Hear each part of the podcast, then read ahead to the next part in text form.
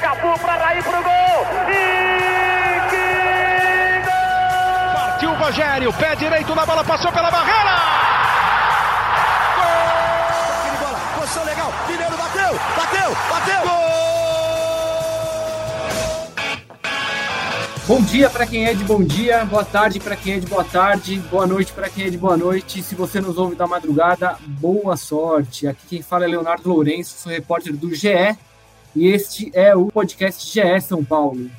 Mais uma vez estamos desfalcados nesse podcast. A galera resolveu tirar férias e viajar todas ao mesmo tempo. É, nem mesmo o nosso querido voz da torcida, o Caio, estará aqui hoje, ocupado com alguns compromissos profissionais, mas ele, ele, Felipe Ruiz, o Praz, estará aqui com o seu glorioso top 3. Já Não já saberemos. Não, pelo amor de Deus, cara, só faltava você.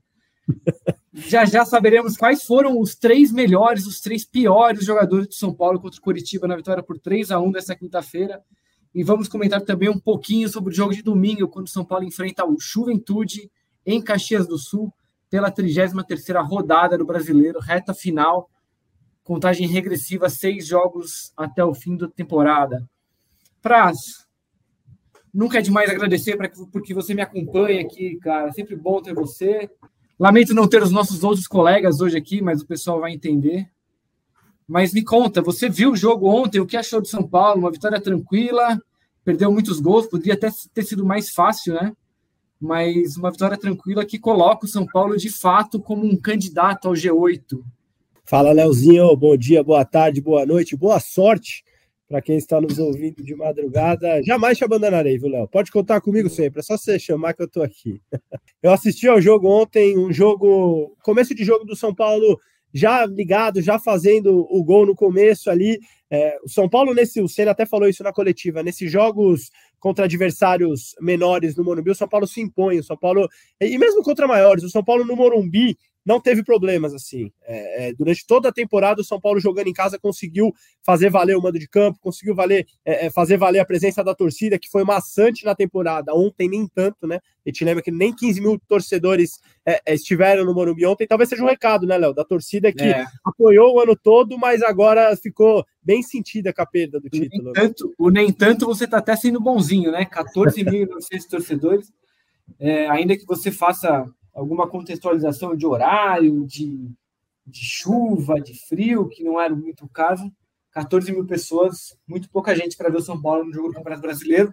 São Paulo que tem média de 33 mil pessoas no ano. Então você imagina, 14 mil é menos do que a média, é, é menos da metade da média, é muito pouca gente. Prazo. Mas desculpa, te interrompi, continua. Exato, não, uma ponderação importante. São Paulo que tinha a maior média de público de sua história no Morumbi, não sei como é que vai ficar depois dos 15 mil, né? É, já, já vinha de um jogo abaixo dos 30 contra o Botafogo, né? Que quebrou uma sequência grande do São Paulo de todos os jogos ter mais de 30 mil. Então é isso, a torcida mandou o um recado dela, a torcida está muito incomodada com a perda do título, é, e os jogadores, é, mais uma vez, todos falaram no sentido de buscar essa vaga é, é, como final de temporada honroso do São Paulo. Do jogo em si, Léo, é, eu acho que o São Paulo não fez uma partida exuberante, muito brilhante, mas o São Paulo conseguiu se impor contra o Curitiba muito frágil. Né? O Curitiba, que dos 34 pontos que tem no Brasileirão, só dois foram fora de casa. O Curitiba é a única equipe dos 20 times do Brasileirão que não ganhou fora de casa. Então, era muito esperado que o São Paulo dominasse o jogo mesmo. E conseguiu. Acho que o fator muito importante ontem foi a atuação do Luciano. O Luciano conseguiu, entre linhas ali, é, é, sempre ter superioridade para São Paulo. Onde o Luciano apareceu, o São Paulo tinha um jogador a mais. Então, fazia triangulações, criava. O Nestor fez um jogo muito interessante é, é, do, do, sentido criativo também. O Caleri, como sempre, aparecendo nas finalizações e ainda perdeu alguns gols do São Paulo, como você falou. Foi um problema da temporada como um todo, é, os gols perdidos. Acho que o São Paulo deixou de conquistar pontos. A gente vai lembrar empate com o Ceará em casa. Enfim, o São Paulo perdeu pontos. O Rogério falou sobre isso na coletiva por não conseguir matar os jogos em determinados momentos. E como é uma equipe jovem, acabou tomando gols também quando não poderia. Então, o São Paulo poderia até estar mais encaminhada, ter mais encaminhada essa vaga é, a pré-Libertadores. Mas vai, vai brigar com certeza, Léo. Pois é, ontem o São Paulo abriu o placar com menos de dois minutos, né, para um gol do. Isso. Na hora ali no estádio eu fiquei com muita dúvida, eu não, eu não sabia se tinha sido do Rodrigo Nestor, se tinha sido do Caleri, se a bola só tinha desviado no Caleri, se ele tinha se ele tinha desviado voluntariamente, mas no fim das contas A, o gol foi para o Caleri, um chute do Nestor, né? Cruzado, o Caleri desvia no meio do caminho, faz 1 a 0 com menos de dois minutos. E aí o São Paulo, é, como você falou, domina amplamente a partida, mas contra um Curitiba muito, muito frágil. É, com, acho que concordo com você, o São Paulo não fez nenhuma, nenhuma partida brilhante, mas o rival era tão frágil que, que, que mesmo sem jogar tão bem, o São Paulo conseguiu construir um placar no fim. É, acho que poderia ter resolvido a partida já no primeiro tempo, teve chance para isso com Luciano, é, agora até o Luciano, acho que um dos gols que, que, o, que o VAR, que anula, o VAR no tempo, anula no primeiro tempo, né? O Caleri perde um de frente, que ele bate cruzado, né? Que ele perde. O, Caleri, o, o Reinaldo Juliano, bem da área, que o, ele bate fora também. O Reinaldo, é verdade, uma bola que ele pega, ele chuta por cima. O Luciano teve uma chance também que ele tenta de voleio e o goleiro defende. No fim das contas, foi para o intervalo com 1 a 0 parecia pouco. É, mas aí depois no segundo tempo o time acho que jogou até um pouco melhor. O Patrick, que estava sumido, fez uma belíssima jogada no segundo gol, né? Deixou a bola na cabeça do, do Caleri e depois o Luciano tirou a zica, tirou a nhaca, depois de do, dois gols anulados pelo VAR. O terceiro dele valeu. É, vamos direto para o seu top 3, então, pra, porque hora, né, quero saber, quero saber. vamos direto. Do Patrick que você falou, o, o, Rogério falou algo bem curioso sobre ele na coletiva que eu tenho a concordar. O Patrick ele não participa do jogo o tempo todo, não é aquele tipo de jogador intenso, mas quando ele participa, ele participa de forma decisiva, né? É, é legal ver é, a forma como o Patrick interage com a partida. Não é tão participativo, mas sempre em momentos cruciais do, do jogo. Top 3, Lauzinho. Primeiro, acho que eu dei até um spoiler aqui quando eu estava falando, acho que tem que ser o Luciano, né? Luciano fez um papel de, de enganche ali, aquele meia clássico. Ele, ele naturalmente ele joga como segundo atacante, mas ele vem buscar muito a bola atrás. Quando o Palmeiras já havia sido assim, e ontem mais do que tudo, o Luciano toda hora é, participava entre as linhas do Curitiba. Isso ajudou muito o São Paulo a ter superioridade. O tempo todo do São Paulo, apesar do Curitiba jogar recuado, jogar retrancado, com o Luciano flutuando ali, sempre era um jogador a mais para fazer triangulação. Gostei muito da partida dele, apesar dos gols perdidos, teve dois anulados, perdeu, acho que ainda um outro, tomou um cartão amarelo muito besta, né? Que a gente pode até falar depois, um cartão amarelo no, praticamente no último lance do jogo, que o tira do jogo contra o Juventude, que é muito importante para o São Paulo, mas no, no, campo de jogo gostei muito da atuação do Luciano, lembra muito aquele Luciano da era de Nice, quando ele flutuava, quando ele vinha buscar atrás, chegava até a jogar quase como meia. Coloquei em segundo o Nestor, acho que o Nestor, de todos os meninos hoje de Cutia, é o mais pronto. O Nestor chegou à 11 assistência é, ontem é, na temporada pelo São Paulo, no gol do Caleri, acabou sendo uma assistência sem querer, mas é computada. Então, o Nestor cada vez mais vem amadurecendo, cada vez mais vem participando do jogo de forma decisiva. É, como ele é um jogador muito técnico, quanto mais perto do gol ele estiver, sobretudo quando o São Paulo tiver a posse, é interessante. Parece que ele é, vem percebendo isso. Coloquei o Caleri em terceiro. O Caleri talvez seja o grande nome da temporada do São Paulo como um todo. Né? Ontem chegou a 24 gols, maior número de gols em uma temporada dele na carreira, bateu os 23 que ele tinha feito pelo Boca em 2015. Acho que talvez todo torcedor, se for responder, vai escolher o Caleri como nome do São Paulo na temporada, apesar dos gols perdidos na final contra o Del Valle. E acho que foi mais um jogo de oportunismo do Caleri. Perdeu um gol no primeiro tempo, mas fez dois, participou bem, abriu espaço. E menções honrosas para Patrick Moreira. Patrick pelo cruzamento e por alguns lances do segundo tempo, e o Moreira fez um primeiro tempo interessante, garoto, não sentiu é, o jogo. O que você acha, Leozinho? Eu só trocaria, eu colocaria, eu colocaria o Caleri em primeiro. Acho que o cara que faz dois gols no jogo de três, acho que ele é o, ele é o destaque da partida, mas eu concordo com você depois. Acho que o Luciano, o Luciano foi muito bem no jogo ontem, muito participativo. Era o, foi o jogador do, do setor do ofensivo que mais buscou o jogo. É, ele toma um cartão amarelo muito, muito infantil no fim do jogo. Sabe que ele tá, ele sabia que ele estava pendurado. É, acho que isso atrapalha um pouco a avaliação. E o Rodrigo Nestor, como você falou, ele acho que é um cara discreto, mas que ele, ele tem um papel de protagonista na temporada. Você lembrou os números dele aí de 11, 11 assistências e 8 gols. Ninguém deu mais assistências do que o Nestor nessa temporada no São Paulo. Então acho que ele é um, é um jogador, como eu falei, acho que ele é discreto, mas, mas é um dos protagonistas do time. Falou Vamos tudo, lá, e quem, e quem, foi mal? Quem foi mal no jogo? Teve alguém?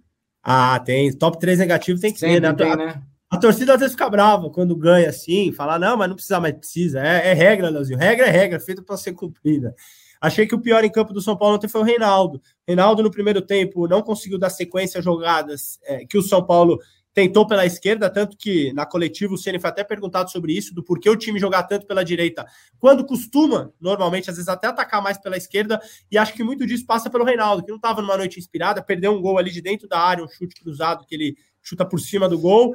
Então, acho que o Reinaldo foi mal nessa finalização, que era uma chance bem clara, já tinha perdido uma chance. É, ele, é, a gente pode falar de clara, talvez, contra o Palmeiras. Então, acho que o Reinaldo não, não foi bem ontem.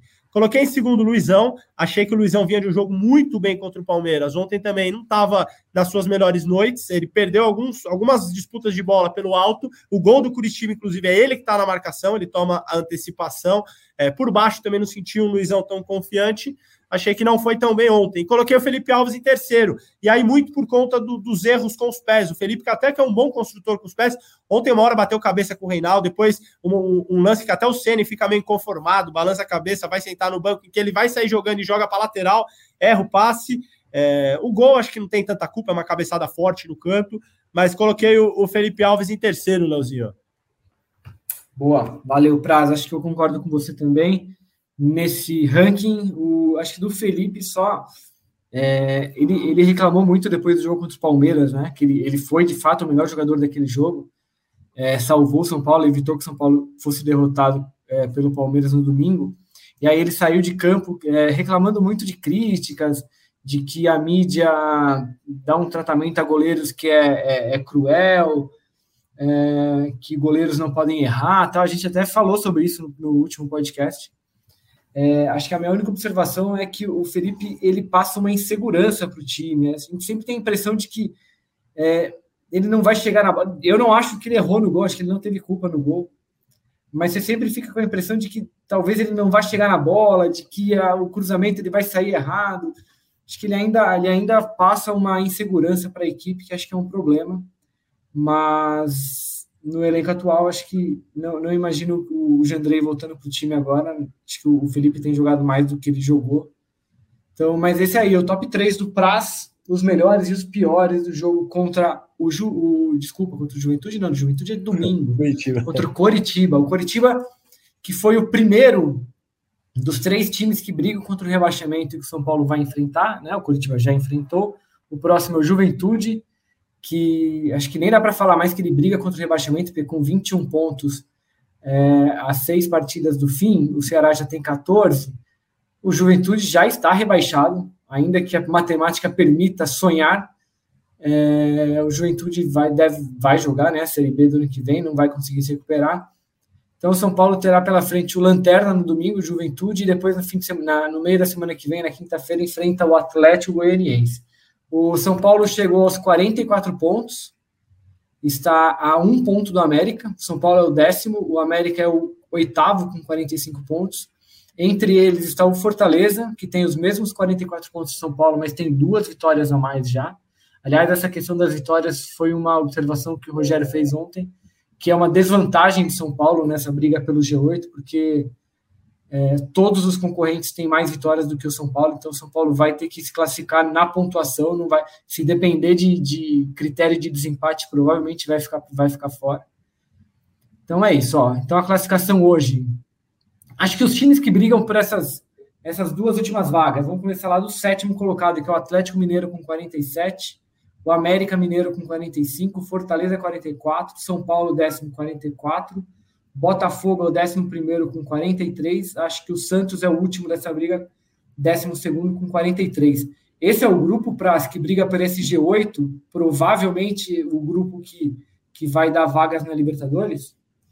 Esse é o grupo, Leozinho. Esse é o grupo. Não acredito no Bragantino, que é 13 com 38, que o Bragantino consiga ter uma arrancada. Vem num momento anímico muito ruim. Perdeu para o próprio Santos agora no confronto direto, jogando em casa. Então eu acho que o Bragantino não chega. Eu fecharia essa lista no Santos e eu abriria essa lista talvez até um pouquinho acima. Não sei, não. Atlético Paranaense em sexto. É, talvez com a, a disputa da Libertadores. Se for campeão, acaba tirando um pouco o pé do Brasileirão, então não vejo o Atlético Paranaense já garantido numa Libertadores, entre os oito não, acho que talvez colocaria até o Atlético Paranaense nessa briga, o Corinthians já não, já com 54, acho que já está mais acima. Então do Atlético para baixo, então colocaria do sexto Atlético Paranaense até o décimo segundo Santos, colocaria esses times na briga por essas três vagas, vai, que seriam do, que seria do sexto ao, ao oitavo, acho que deve ficar por aí, né? É, o Atlético tem 51 pontos, ele já está quatro à frente do Atlético, então, do Atlético Mineiro, no caso, né? O Atlético Paranaense é, é o sexto, o Mineiro é o sétimo, 51 a 47, já é uma vantagem de quatro pontos. Acho que você está sendo um pouco pessimista demais com o Atlético Paranaense, mas. Estou pensando mas... muito na final da Libertadores que eles vão jogar. Sim. Eu acho que isso pode dar um peso para o final de campeonato deles. Sim, certamente, certamente. Mas é que a, a, a diferença de pontos já é um pouco relevante. Sim, isso sim. Isso sim. Você é falou do, do, do, número de vitórias, né, Leozinho? O Ceni comentou isso. isso. Eu acho que diz muito sobre o campeonato de São Paulo. São Paulo é o segundo time que mais empatou no Brasileirão. São Paulo tem 13 empates, é muito. No campeonato de pontos corridos, você ter 13, eu vou até olhar, confirmar esse 14. Número. 14, 14 empates. É isso? 14. Era 13 até o jogo contra o Palmeiras, então foi o 14 empate. Só o Ceará empatou mais que o São Paulo é muita coisa. No campeonato de pontos corridos, assim, em que você é, é, precisa toda hora estar tá ganhando, porque a vitória ela vale em desempate, enfim. São Paulo empatou demais. São Paulo, como o Ceni falou ontem na coletiva, eu até tenho a concordar. São Paulo é um time muito competitivo. Ele falou: o São Paulo não entra derrotado nem contra o Palmeiras, nem contra o Flamengo, mas você também não consegue cravar que o São Paulo vai ganhar do próprio Juventude. É só a gente lembrar que no primeiro turno contra o Juventude no Morumbi, o São Paulo empatou por 0 a 0 Que esse Juventude que tem 21 pontos, um desses pontos é contra o São Paulo no Morumbi, foi 0 a 0 Contra o Juventude. É, é... Não, minto. Contra o Juventude. É isso mesmo, 0 a 0 foi isso. E pela Copa do Brasil, o São Paulo também não ganhou do Juventude lá. O São Paulo empatou com o Juventude 2 a 2 né? Num jogo em que o Juventude, inclusive, abre 2 a 0 um jogo horrível do São Paulo, horrível, horrível. Muito ruim, muito ruim, muito mesmo. 2 a 2 ficou muito barato. São Paulo merecia ter voltado é, é, de Caxias com um resultado horroroso. Então, assim, diz muito sobre o São Paulo. É um time que oscila demais e que equilibra praticamente todos os jogos, né? E no Campeonato Brasileiro, você empatar demais sempre é ruim. E só uma curiosidade, Praz. É, o São Paulo hoje tem 44 gols marcados. É a é o quinto melhor ataque do campeonato. Só Palmeiras com 53, Flamengo e Fluminense com 51, o Inter tem 49 gols marcados, depois vem o São Paulo com 44. E mesmo assim está na décima posição, tomou 34 gols. Acho que o São Paulo, quando venceu, venceu por, venceu por alguns placares mais elásticos, né? Como aconteceu ontem, como fez 4 a 0 no Havaí, 4 a 0 no Atlético.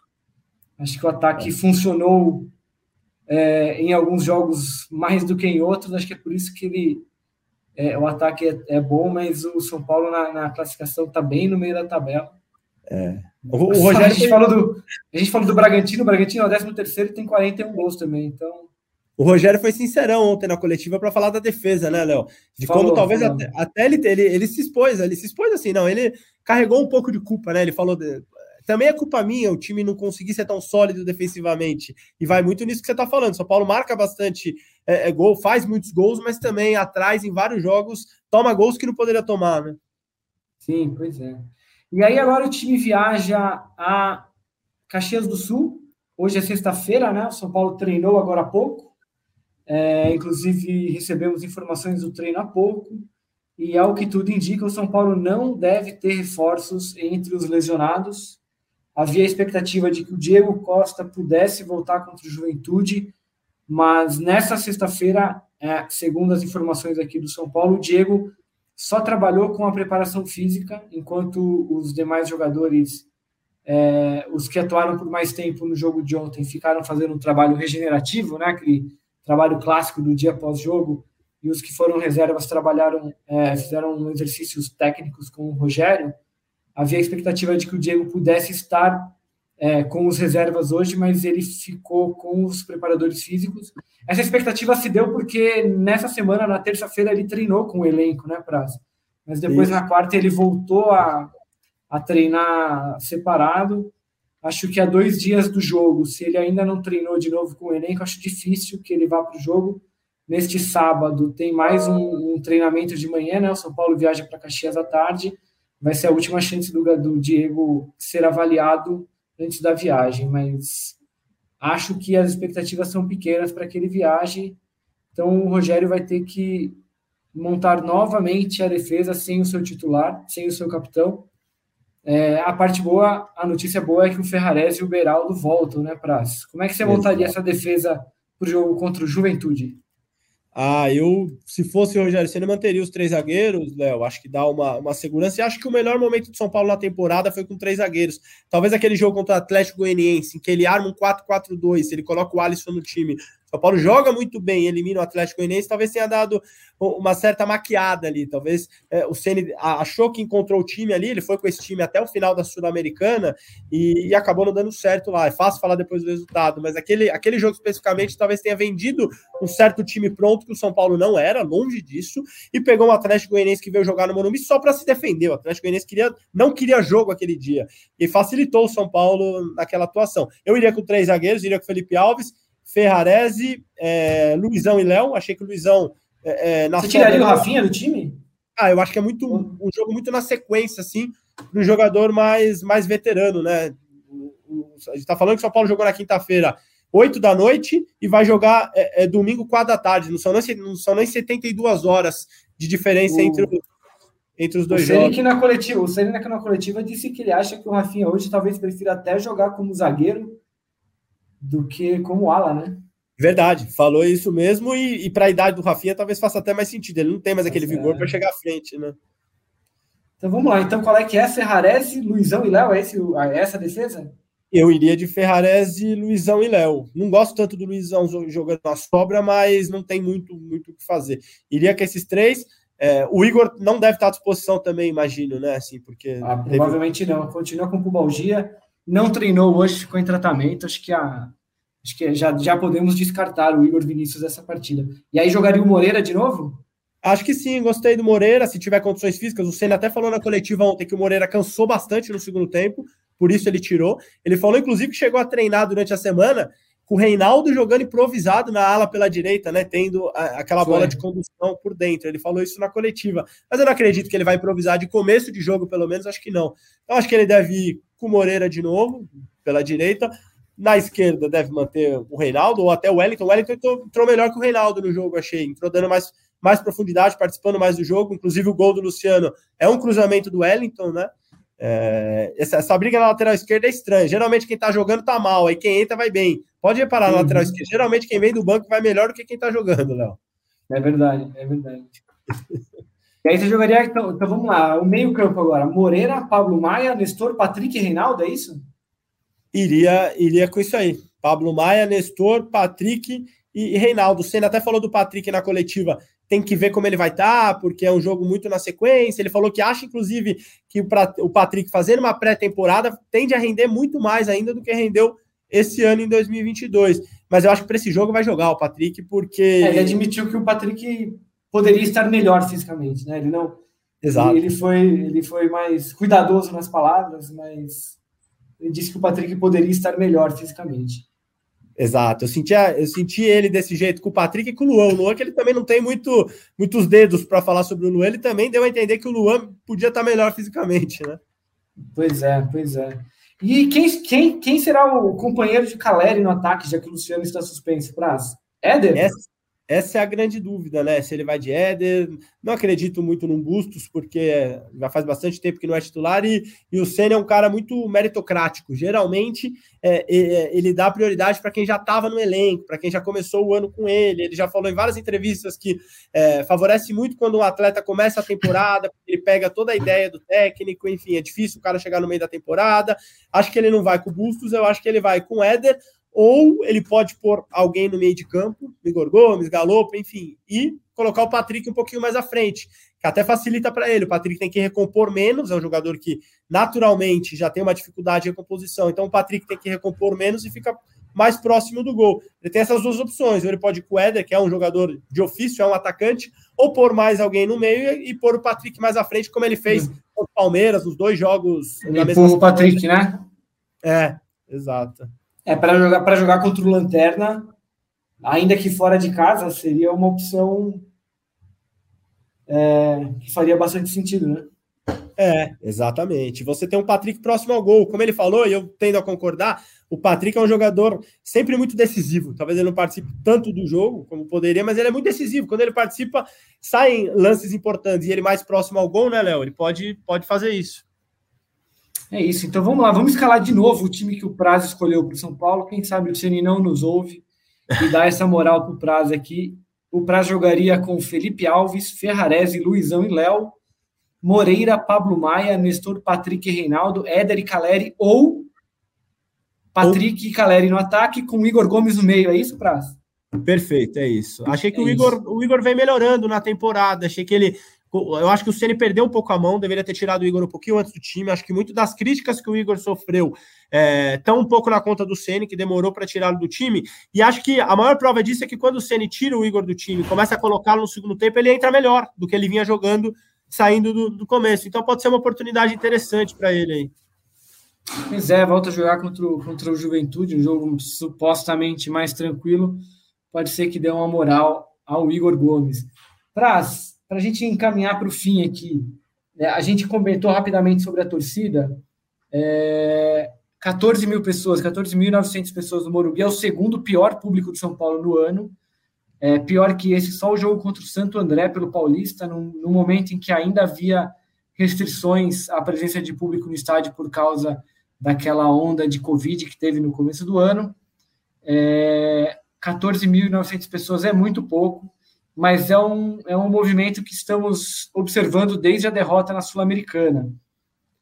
Dá para recuperar a torcida até o fim do campeonato e, e, não seria importante ter a torcida ao lado, mesmo que brigando por uma oitava colocação, que não é um, uma posição digna do São Paulo, mas que vai entregar pelo menos uma, uma vaga na Libertadores, que é um prêmio de consolação relevante dá para recuperar a torcida a tempo de, de tê-la como aliada nessa disputa pelo G8? Eu acho que dá, Léo. Eu acho que o Caio ele até foi muito preciso no, no, último episódio nosso, que ele falou o seguinte: que a torcida ela vai ficar sentida até o final da temporada. Isso não vai mudar, não adianta. O jogo em que o São Paulo deveria ter, ter feito o, o que dele se esperava e deveria ter trazido a torcida até para o ano que vem, pensando era o jogo contra o Del Valle. Isso não aconteceu, o São Paulo não ganhou e não vai voltar essa final, acabou. Pensando daqui para frente, São Paulo tem um jogo agora contra o Juventude que é fora. Caso o São Paulo vence o Juventude, pega o Atlético Goianiense em casa, que é outro time que, como você falou, tá brigando para não cair. A gente até fez a projeção no último podcast. Eu falei que é, é uma sequência para o São Paulo. Se quiser terminar bem, se quiser trazer a torcida de volta para fazer nove pontos. Então, assim, acho que tá tudo na mão do São Paulo. São Paulo tem adversários fracos agora que ele tem que ganhar os dois jogos. Se ele ganhar do Atlético Goianiense, que querendo ou não, é um adversário nostálgico, todo mundo vai lembrar do Morumbi, quando teve aquele 2 a 0 quando o São Paulo classificou nos pênaltis. Já muda um pouco o clima, o São Paulo depois tem jogos difíceis no Morumbi, pega o Atlético Mineiro, que é um time muito bom no Morumbi, né? É, se eu não me engano, outro jogo é o Inter, se você tiver com a tabela aberta, mas acho que os três jogos no Morumbi que o São Paulo tem são, são esses, né? Então, então é isso. É isso. Então, São Paulo tem, tá com tudo na mão ainda, assim. São Paulo tem jogos fáceis agora para readquirir confiança, para trazer a torcida para os jogos mais difíceis. Aí, se a gente for falar de Internacional e Atlético Mineiro, são jogos difíceis. Mesmo no Morumbi, não dá para chamar o São Paulo de favorito contra esses dois times hoje. Mas tendo a torcida, é, recuperando confiança, mudando um pouco o ânimo, é outro cenário, né? É, lembrando que esse jogo contra o, o Atlético é daqui duas semanas, né? No Morumbi, vai ser uma terça-feira à noite. É, é, o jogo logo na sequência do Atlético Goianiense, e há uma tendência de ser um, um, jogo, uma espécie de confronto direto aí, talvez o único confronto direto desse dessa reta final, né, por esse G8, lembrando que o Atlético é o sétimo colocado com 47 pontos. Você apostaria no São Paulo como um dos donos dessas vagas na Libertadores? Para hoje, olhando a tabela, você acha que vai dar? Eu acho que sim, Léo. Eu acho que sim. Eu falei isso no, no, no, no último podcast. o São Paulo tem uma tabela considerada relativamente fácil, assim. É, São Paulo agora tem obrigação. Os nove pontos, se o São Paulo quer ir para a Taça Libertadores da América, os nove pontos eles são obrigatórios. Não tem.